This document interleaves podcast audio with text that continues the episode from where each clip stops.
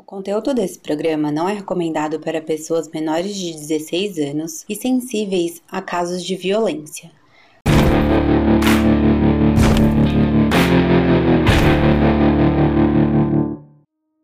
Oi, pessoal, a gente tá aqui em mais um episódio. Esse é o nosso sétimo episódio.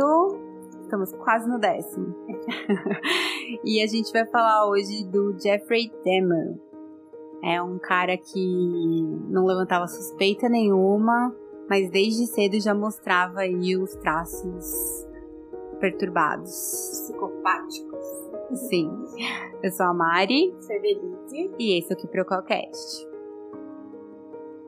Então, a gente vai falar do Jeffrey hoje. No espaço de 13 anos, ele matou 17 homens. Normalmente, aí já, já tem uma diferença, porque normalmente quando é, a gente fala de serial killer, né? É sempre homens matando mulheres e normalmente eles, os analistas do comportamento do FBI e tudo mais, eles também falam sempre que não ultrapassa a a raça, né? Então, normalmente brancos matam brancos, negros matam negros e assim por diante. E o Jeffrey, a maioria das vítimas eram negros, homens negros. Então ele foi uma coisa bem do avesso aí, perto do que a gente está acostumado a ver. As pessoas à sua volta não faziam ideia de que jo aquele jovem de boa aparência era um assassino. Jeffrey era de uma pequena cidade de Ohio, nos Estados Unidos. E ele cresceu com sua mãe deprimida, que dormia mais que qualquer outra coisa, e um pai que era PhD em química e muito ocupado, que passava mais tempo no trabalho do que em casa. Então era uma família, uma família de classe média, de acordo com os depoimentos que a gente viu num, num documentário que vou deixar disponível para vocês. Eles falam que era uma família de posses. Ele foi uma criança solitária e entre os 7 e 8 anos ele começou a dar os primeiros sinais de alguma coisa não estava certa ali. Ele, ele era, é, como eu falei agora, muito solitário, né? Mas ao invés dele uh, fazer amizades e tudo mais, ele parece que tinha uma deficiência aí nessas habilidades sociais, não conseguia fazer muitos amigos e tal. E entre os 7 e 8 anos ele achou um esquilo em decomposição numa rodovia perto da sua casa e pensou que queria ver como ele era por dentro. E aí a gente já pode ver que ele mostrava uma, uma das características bem comum e quase sempre presente na infância dos assassinos em série, né? Uhum. Que é machucar animais. No caso, esse já estava morto, mas mesmo assim é meio bizarro uma criança querer abrir um bicho, né? É, querer ver como é por dentro. Ainda mais porque ele já estava podre. Ninguém quer chegar perto, na verdade, né? Então, depois dessa primeira vez, o Jeffrey começou a andar pelas redondezas é, procurando outros animais os quais ele pudesse levar para casa e abrir os corpos sem vida já. Ele morava, pelo que eu entendi, também no documentário mostra, a casa dele ficava tipo num recuo de uma rodovia como se fosse uma estrada, na verdade. Era afastado. Era um pouco afastado, meio no mato, assim. Então ali tinha é comum a gente ver mesmo quando tá viajando muito bichinho morto na estrada e tudo mais, então ele tinha uma fonte meio grande ali de presas. E aí esse hábito mais, mais tarde evoluiria para seres humanos, né? Então ele começou com, com animais como quase todos eles começam. Aos 13, a sua sexualidade começou a aflorar, de acordo com a idade mesmo, e ele beijou um menino da vizinhança e descobriu que sentia atração por homens um colega do um colega de escola do Demer é, e eu falo aqui colega é porque não seria amigo de jeito nenhum eu acho até que nos depoimentos dele ele traz um deboche e tudo mais não fui com a cara desse cara e é justamente ele que fazia parte de uma turminha que fez muitas coisas com o Demer que não são muito legais tipo um bullying assim né então ele chama John é, Beckfield uma coisa assim. Eu não sei exatamente como é que se fala. E ele conta que ele sofria muitos abusos, o Jeffrey, né? Sofria muitos abusos e apanhava muito na escola, até que chegou um momento que enjoaram dele e ele caiu mesmo no esquecimento. Aí abre aspas. Ele sofreu por. ele passou por maus bocados aqui, como todos nós. Ele era uma vítima constante de assédios e abusos. Fecha aspas. Então parece que todo mundo sofria um pouco na escola, só que tinha uma galera que revidava nos mais fracos, que nem a turminha dele, né? Numa ocasião, esses colegas é, propuseram que ele saísse em várias fotos do anuário em grupos da, dos quais ele não pertencia. E quando os líderes desses grupos viram as fotos, ficaram super bravos e riscaram de preto o rosto, o rosto do Demer. Nossa. Então, isso não ajudou em nada, porque um menino que já era perturbado se sentiu mais não pertencente, eu acredito, né? Com seu rosto. É, Já tinha a questão da rejeição da mãe dele em casa. sim. É, e o pai também não ficava muito, e parece que o casamento deles também não ia bem, então ele não era muito assim. Eu acho que ele não se sentia pertencente em lugar nenhum, na verdade. Pelo que eu vi de alguns é, documentários e tal, ele chegou a presenciar muita briga dos pais. Tipo, a questão da gravidez da mãe. E ela, os nove meses, passou muito mal e ele é, dizem, né? Tem até num documentário entrevista com a mãe e ela fala que ela tinha muito era um enjoo excessivo durante a gravidez, era como se o corpo dela é, rejeitasse aquilo que tinha dentro dela. Que era. Essa, e é legal essa fala, eu acho, porque você vê o sentido que ela deu pra esses vômitos Aham. de rejeição, né? Não, é, Enjoo toda mulher, a maioria, né? Eu das acho mulheres grávidas tem. que- não sei se é todas, mas eu acho que Não, pelo menos no início tem. né? Mas é, a- o sentido que ela deu pra essa rejeição já é muito significativo. Né? Aham. Enfim. E, e aí os meninos, e os- esses mesmos meninos é, pagavam pra ele que para que ele fizesse cenas em lugares públicos pra chamar atenção. Isso daí a gente dá pra ver naquele filme, né, meu amigo Dahmer. Que ele vai pra shoppings e frente de restaurantes e fica fazendo como se estivesse convulsionando, uma coisa meio estranha até de se olhar. E aí tava, dava todo mundo risada e pagava, tipo, 30 dólares pra ele pra fazer isso. Enfim, os meninos usavam ele e, e de uma maneira bem maldosa, na verdade, né? Mas como ele não tinha amigos, era, foi o mais perto de amizade que ele teve. Então, certa vez, o Jeffrey leu num jornal que um jovem havia morrido em um acidente de moto. Ele disse que se apaixonou por ele só pela foto. Então ele foi até a funerária que o moço estava para ver o corpo. E ele disse que ficou tão excitado que teve que ir no banheiro para se masturbar.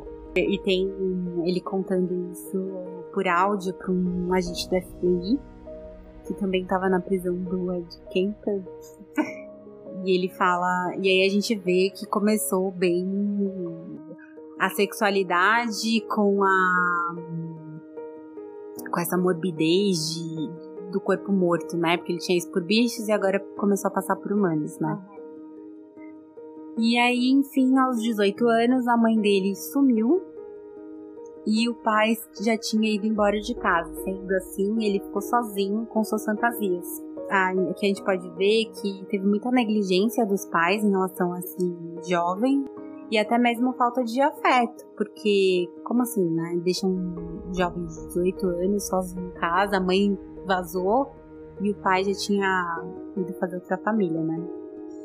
Então, uma de suas fantasias era pegar alguém na estrada e que estivesse pedindo carona. O homem deveria ter cintura fina, peito sem pelo e estar sem camisa. Era assim que o Jeffrey imaginava.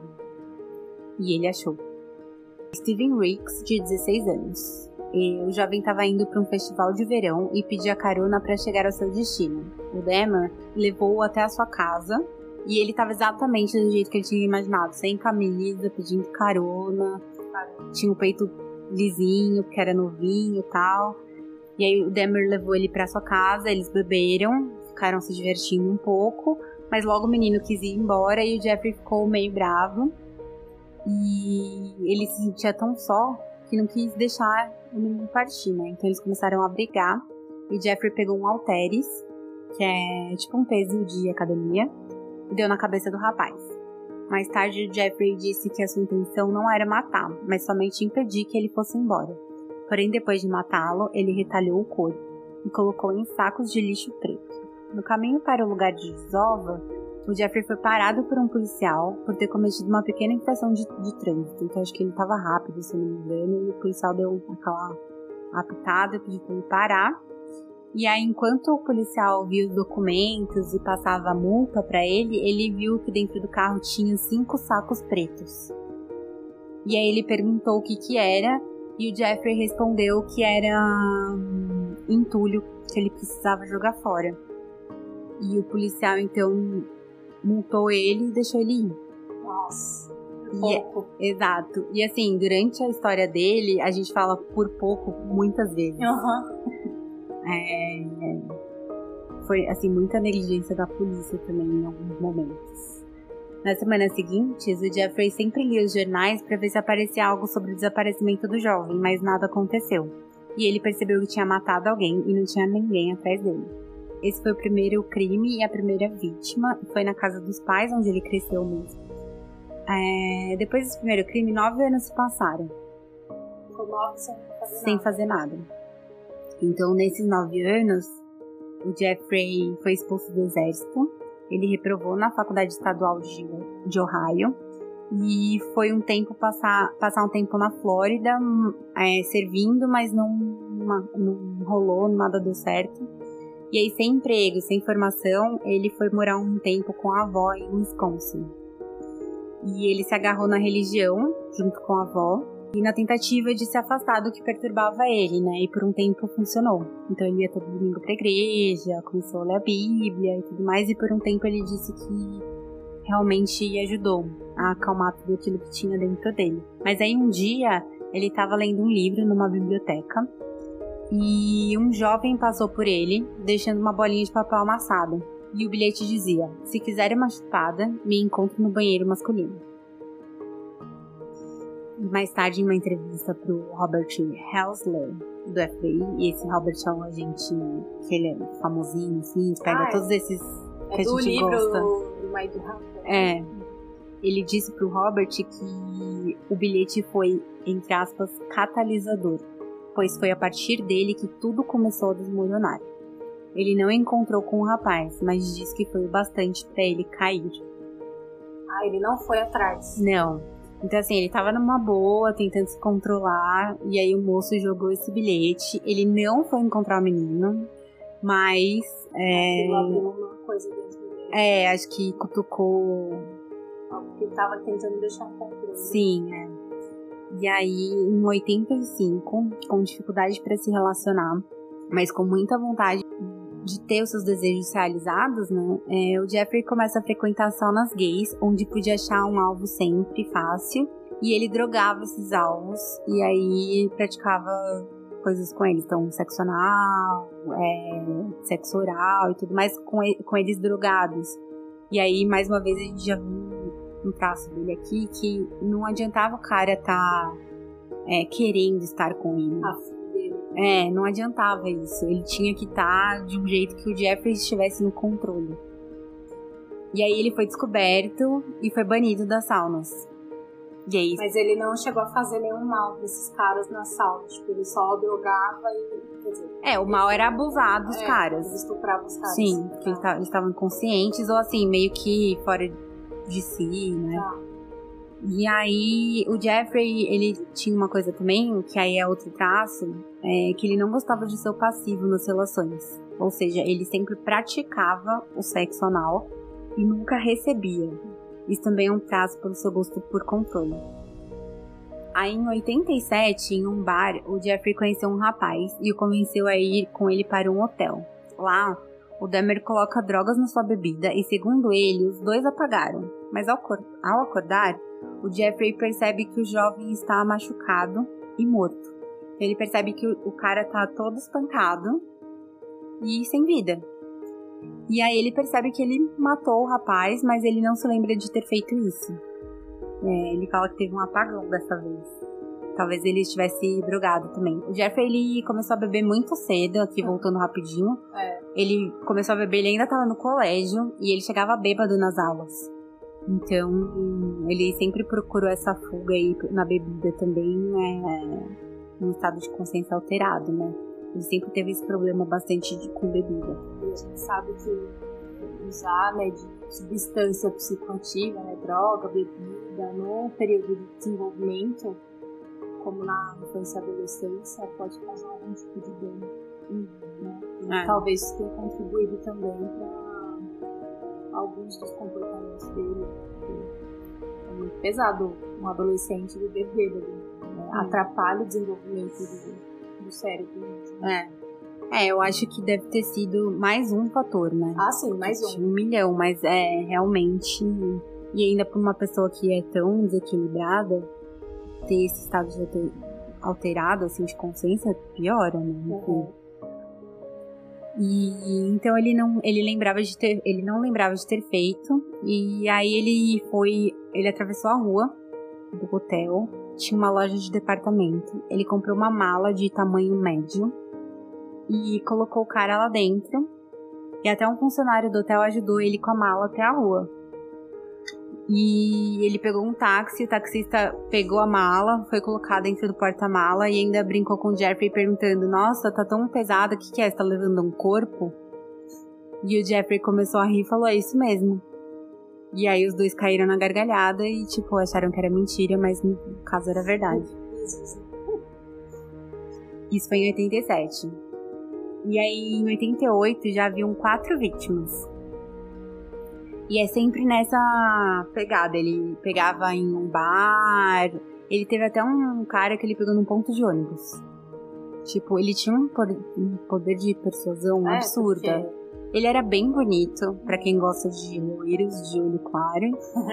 que, é. Ele era bem bonito e tinha uma cara de bonzinho, enfim, não, assim, não parecia um cara não sei Acima se. Acima de suspeita. Né? É, não sei se a maldade na verdade tem cara, mas assim, a maldade com certeza, se tiver cara, não é a do, do Jeffrey. Uhum. e a. Enfim. E aí já tinha quatro vítimas em 88. E a quinta conseguiu fugir. Né? Então o Jeffrey pegou 12 meses de prisão por molestar um menor de idade. É, mas sua pena foi reduzida depois é, que ele apelou dizendo que nunca mais seria capaz de fazer algo parecido o que a gente sabe que é mentira. Ele pegou 12 meses, mas foi reduzido, então ficou pouquíssimo tempo cumprido. Nesse tempo de condicional que ele foi libertado, né, nenhum policial foi ao apartamento dele, ninguém foi ver como ele estava. É, ele tinha que fazer terapia e não foi regular essas visitas ao terapeuta. Enfim, foi tudo negligenciado. Mais um. É. Então aí ele foi e saiu da casa da avó e foi morar sozinho, porque ele precisava de privacidade para fazer suas coisas, né? Mas mesmo assim, todas as pessoas que ele matou até agora, tirando o primeiro, é... foi tudo na casa da avó. E a avó nem desconfiava. Não sei como, mas não desconfiava. E no apartamento 213 foi que aconteceram os demais crimes. Ele achava suas vítimas em bares gays e fazia o mesmo modus operandi. Então ele achava os caras, levava para casa, drogava eles. E assim, às vezes ele fazia sexo com eles quando ele, eles estavam drogados. Mas era só às vezes, ele preferia realmente fazer sempre quando eles estivessem mortos já. Ele foi assim, ficando cada vez mais estranho. Se é que até agora não está. Mas assim, ele foi meio que se aperfeiçoando, porque depois ele conta pro Robert que ele sempre estava em busca do gozo perfeito. Então ele estava sempre assim, ele queria aquele orgasmo incrível, sabe? Então cada vez ele procurava mais. Mas como que seria esse perfeito? Ele fala ou não? Não, ele estava atrás de uma coisa que na verdade não existe, né? Uhum. Porque o que eu vejo aqui é tipo, ele estava atrás de se sentir completo a gente sabe que essa completude não existe, né? Então, só que de uma maneira patológica, né? Ele tava buscando. Não de uma maneira que nem a gente faz, que sempre quer alguma coisa, nunca tá feliz com nada, enfim. Ele elevou, diminuiu o nível aí. O Ed Smith foi a próxima vítima e ele saiu de uma balada com o Jeffrey e nunca mais foi visto. O Jeffrey chegou a abordar até uma vítima no, no ponto de ônibus, né, que eu tinha falado, e aí a gente viu o poder dele de persuasão. É, nem todas as vítimas eram homossexuais. Algumas ele convencia dizendo que era somente para tirar fotos. Então, assim, que fotos, né? Não ele sei. se apresentava como fotógrafo? Eu não sei disso, mas eu sei que a polícia achou mesmo na casa dele. Muitas fotos. É. Eram fotos Polaroid. E assim, eu não sei o que a galera tinha na cabeça. Não sei se ele oferecia dinheiro, isso não ficou claro. Uhum. Mas alguma coisa tinha de muito legal para ir pra casa de um cara tirar fotos. Totalmente desconhecido. É, não sei. Por isso que eu também fico meio em dúvida com essa questão dessa informação de que nem todos eram homossexuais. Porque é, não vejo outro por que irem atrás dele se não for por atração. Ou dinheiro. Faz sentido mesmo. Né? Porque eu não sei, estranho você ir pra casa de um desconhecido tirar fotos. E aí chega lá, são polaroids. sei lá.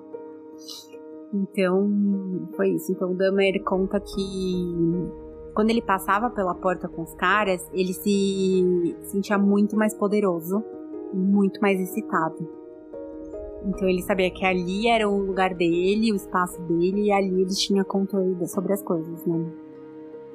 É, ele também, eles comentam uma coisa nesse documentário muito doido, que o Demer gostava de encostar o ouvido no peito dos, dos caras para ouvir a batida do coração.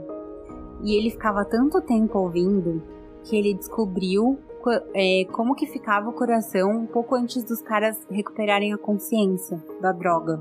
Ele drogava os caras, botava a cabeça lá e ficava ouvindo o coração dos caras. Aí quando o coração dava o sinal de que a pessoa tava recuperando a consciência, ele ia lá e matava. Ele matava como? Estrangulando? É, ele tinha vários jeitos de matar, mas normalmente às vezes os caras morriam até pelas doses altas de substância que ele dava. E aí ele, aí ele fazia sexo normalmente, normalmente não, sempre quando os caras estavam mortos ele, ele tinha o sexo, né?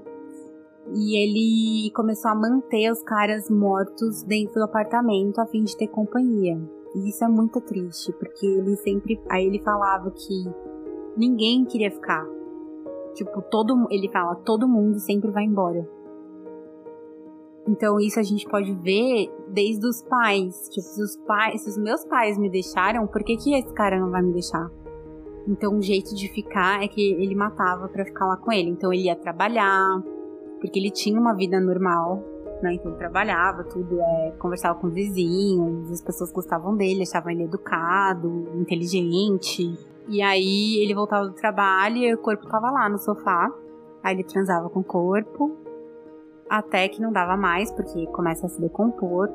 E aí ele cortava o corpo, guardava partes específicas. Então ele guardava bíceps, coração, é, coxas e fígado. Pênis também ele. É, ele tinha alguns pênis, mas não era de todo mundo.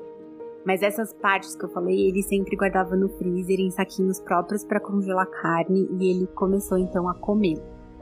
Aí sim ele começou com o canibalismo e ele falava que era um jeito das pessoas fazerem parte dele, porque aí ele não se sentiria sozinho. E aí, assim, é, começaram a ver que não tinha, tinha cheiro o apartamento. Né? Porque ele, ele punha no freezer, mas assim, ele tinha um, é, você já viu esses negócios que aqui no Brasil a gente usa muito pra pegar água de chuva, sei lá, que é um tamborzão, um tamborzão azul. azul. Isso, exatamente azul ele tinha. É bem característico esse tambor, né? Se você for ver fotos do apartamento dele, ou de quando ele foi, né, pego, tem foto de do tambor. Os caras vestidos com aquelas roupas tipo de Chernobyl, sabe? É, porque aqui nojo, né? É, e descendo esse tambor tinha parte várias pessoas lá é, dentro. Na, é, esse tambor, na verdade, ele fala que tinham quatro doces ah. sem cabeça. Então é, eram três doces, né? Tipo, do ombro até a cintura, né? E, enfim, o cheiro devia ser horrível mesmo. E aí foi quando a ideia de criar um zumbi apareceu. Né? Porque os caras morriam, se decompunham, o cheiro ficava forte, ele começava a comer a carne também. E aí aquilo não estava deixando ele feliz ainda. Então ele veio com uma ideia de fazer um zumbi sexual. Então ele pegou uma furadeira que ele tinha em casa e começou a usar para fazer pequenos buracos nos crânios dos caras enquanto eles estavam vivos. E com uma seringa comprida, ele enchia de ácido o lóbulo frontal da vítima. Então ele meio que queria dar uma lobotomizada porém com ácido. E a primeira cobaia foi um jovem oriental de 14 anos. O Demer deixou sozinho, foi até, ele, ele fez isso, fez o furo, botou o ácido é, e foi pro mercado. O menino conseguiu fugir, não sei como, porque com ácido no cérebro, né? Então ele tava, tipo, meio entorpecido mesmo, como se parecesse drogado, bêbado, uma coisa meio assim.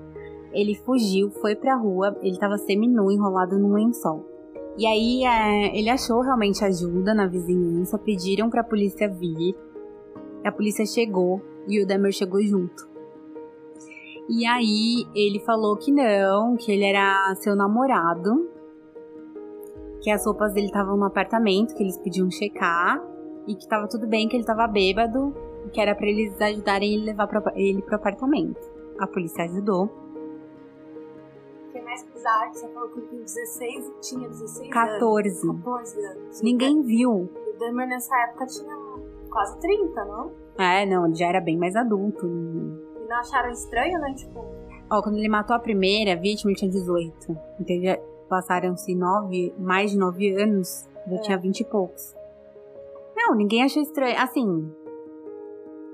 Tipo, a polícia foi, levou o menino pra lá, viu que o apartamento estava em ordem, deixou o moleque lá.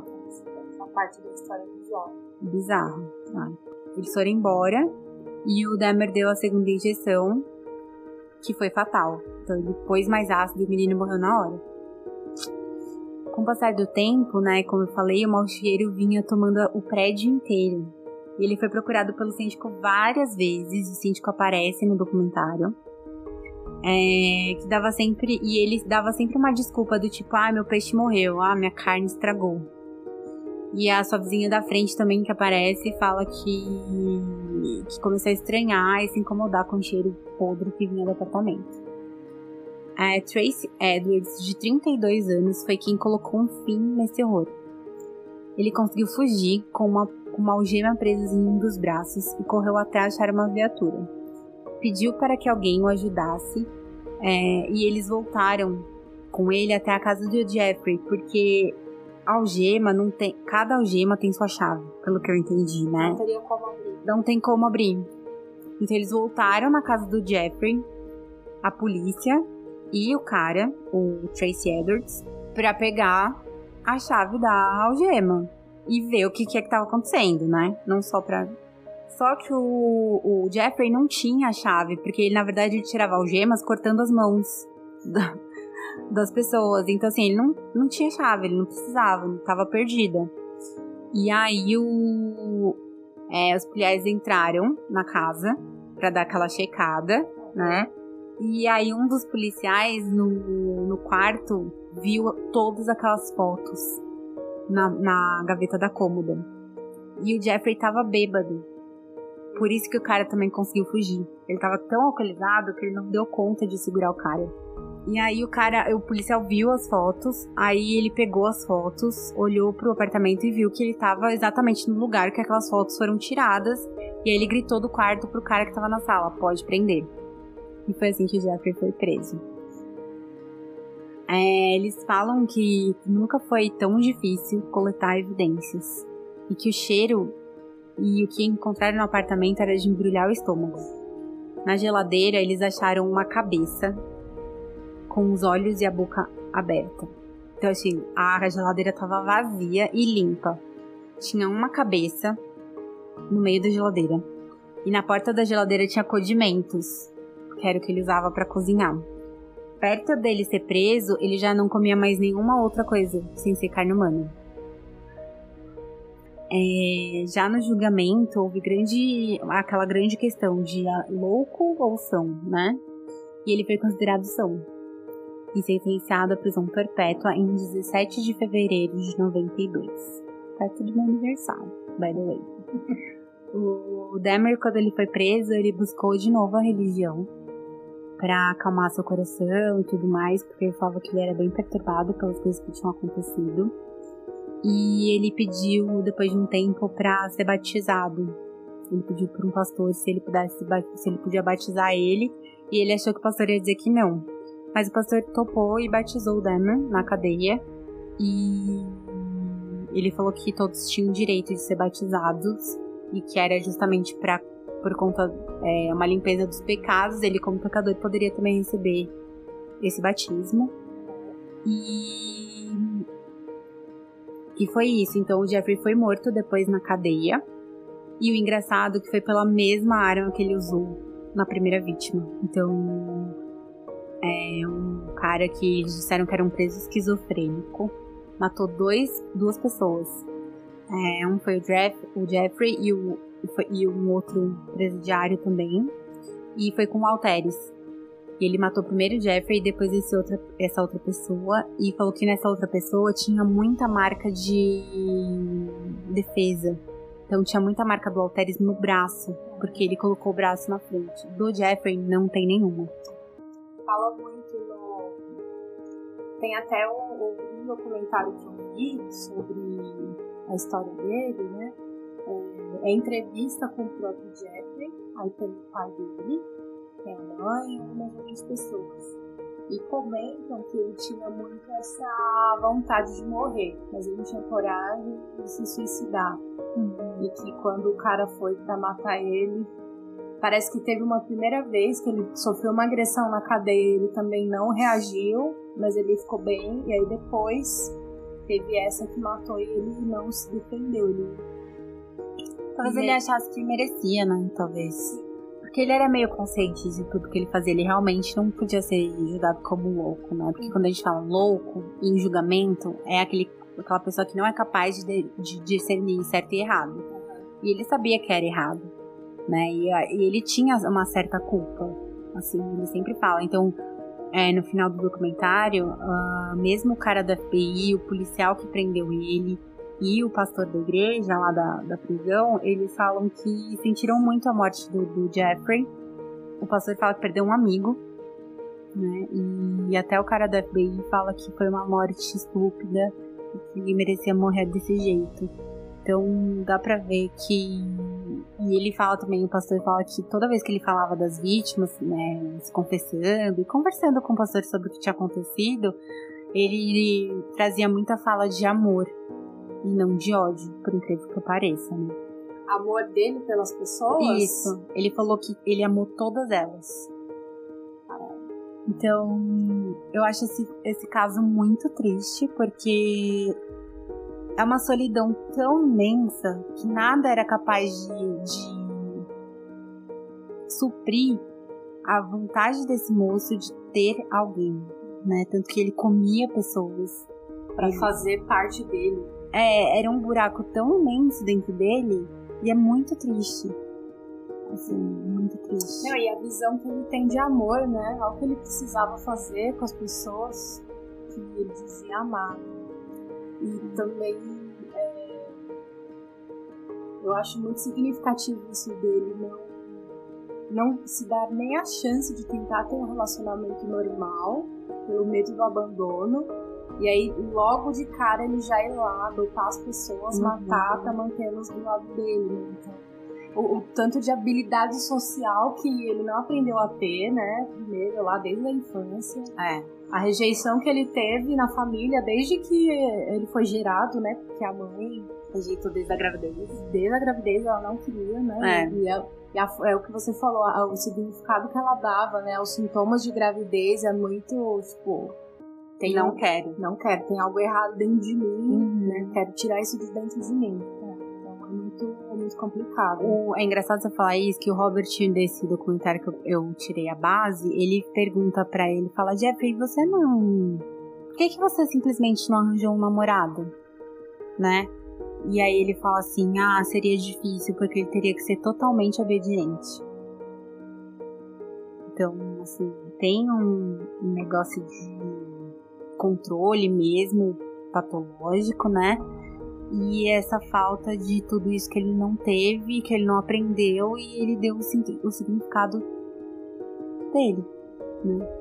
Que a gente pode falar que foram vários significantes que ele foi colhendo durante a, a infância e adolescência, e ele transformou nesse significado, que é do avesso pra gente, mas para ele fez todo sentido. O mundo dele fez sentido. Fez sentido, né? Então é bem triste. Uma coisa que eu lembrei agora do documentário que eu vi, é, que tem a entrevista né, com a família e tal, é muito bizarro porque eles colocam o Jeffrey e o pai ali, um do lado do outro, pra fazer entrevista. Ah, eu não vi essa. Então, os dois, assim, do lado do outro, e aí, é, tentando explicar o que poderia ter acontecido com o Jeffrey, o pai se culpa, é, porque o pai era cientista, era químico, então ele, ele tinha muito, muito disso em casa, né? Até que o, entre aspas, laboratório do Jeffrey, Jeffrey era feito com essas coisas do pai, né? Uhum. Coisa, coisa Com os ácidos e tudo mais. Isso, o pai era químico e ele, ele achava que era só o interesse do filho e tudo bem. E aí é interessante que no documentário o pai se culpa porque ele fala que ele deveria ter falado mais de Deus pro Jack. E ele se culpa porque nem ele acreditava muito.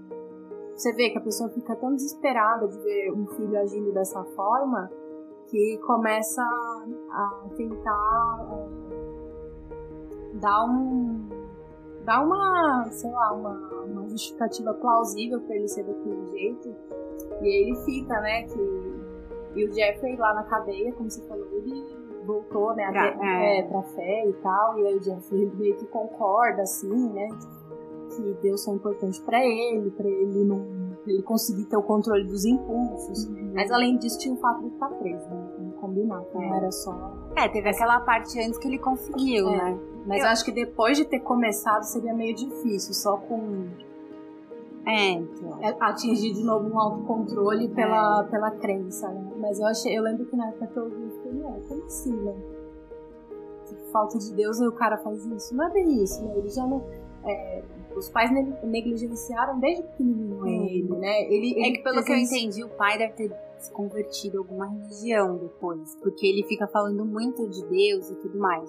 É, eu não lembro se ele se converteu, mas ele, ele meio que depois de um tempo, ele ficou se sentindo culpado por ele ter dedicado a vida dele à ciência, ter negligenciado a família e não ter passado esses valores cristãos que talvez ajudasse o Jeffrey a não ah, fazer coisas erradas. O que a gente sabe que é verdade, que muitas famílias, muitas pessoas, esses valores eles ajudam mesmo.